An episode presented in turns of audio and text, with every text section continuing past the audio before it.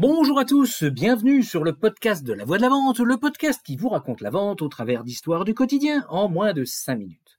Aujourd'hui, je vous emmène dans une salle de réunion du siège social du fleuron de la chimie française d'une époque révolue qui n'existe plus aujourd'hui. Ni l'époque, ni la société. Nous allons avoir droit à une descente de consultants. Imaginez-vous. Siège social parisien, moquette épaisse, bureau moderne, grosse marge. À des années-lumière de nos clients qui sont contents quand ils ont 0,5% de résultats en fin d'année. Le but de cette équipe de consultants, du genre de celle qu'un siège social parisien tel que décrit précédemment mandate, c'était de développer des outils pour professionnaliser la vente. En gros, les bouseux de terrain, on va vous faire entrer dans le monde moderne de la vente. Sur le principe, au départ, j'ai plutôt pris ça bien et j'ai joué le jeu. Je pensais qu'on allait avoir des formations et ça, ça m'intéressait. Résultat des courses, le diagnostic est tombé un mois plus tard après plein d'interviews des commerciaux, nets et sans bavure, leurs outils sont totalement inadaptés.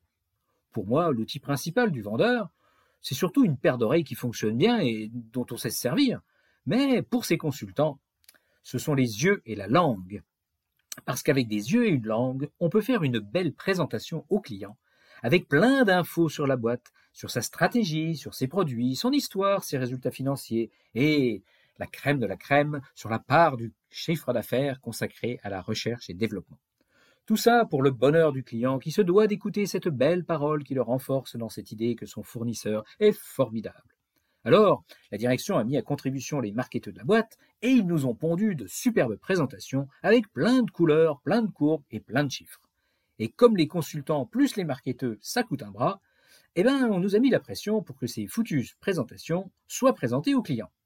L'idée, c'était que tout le monde partout en Europe véhicule le même message au terrain. Et là, je vous le donne en mille, qu'est-ce que j'ai fait? Doigt sur les coutures, au garde à vous, j'ai obéi, et quand je me suis retrouvé la première fois devant mon client avec mon ordi portable à lui déblatérer les platitudes sur l'entreprise, ça a été une catastrophe. J'étais super mal à l'aise, et j'ai rapidement vu que le client, dès le deuxième slide, je commençais à aller lui briser menu. Ça vous est arrivé aussi, à vous, hein Rassurez-moi. Ce sentiment de gêne partagé, où on se demande quand, ça va s'arrêter. Alors, qu'est-ce qui s'est passé? Ah ben, je me suis braqué. Et puis j'ai arrêté la mascarade. Ah, ça n'a pas aidé ma carrière dans cette boîte. Déjà que j'étais catalogué empêcheur de tourner en rond parce que je la ramenais tout le temps en réunion commerciale en osant rapporter ce qui se disait sur le terrain, là je me suis un peu plus précipité vers la porte de sortie, ou plutôt vers l'ascenseur qui de toute façon n'a jamais vraiment monté depuis que j'avais été embauché. Pas assez corporate. Oui, c'est ça qu'on m'a dit. Je n'étais pas assez corporate parce que j'avais osé refuser de mettre entre le client et moi une barrière infranchissable, condamnant lui à m'écouter et moi à ruiner tous mes efforts pour construire une relation de confiance avec lui. Alors, ne vous méprenez pas sur mon propos. Je ne tire pas à boulet rouge sur le marketing. Des visuels et des arguments de vente, il en faut. Mais les visuels, il faut les amener quand le client veut les voir, et les arguments de vente quand il veut les entendre. Et pour ça, il faut l'écouter avant de parler. On n'impose rien.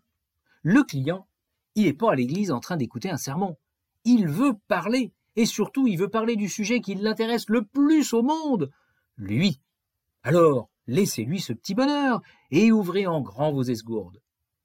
Ah oui, tiens, avant qu'on se quitte, je voudrais vous donner un petit exercice pour vous aider à méditer sur le sujet de l'écoute. Dans vos prochaines visites commerciales, essayez de mesurer votre temps de parole et celui de votre interlocuteur. Je pense que vous allez avoir de belles surprises, surtout si vous êtes honnête avec vous-même.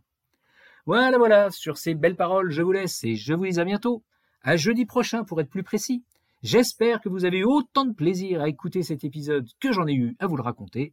Si c'est le cas, pensez à vous abonner au podcast et à le partager. À bon entendeur, salut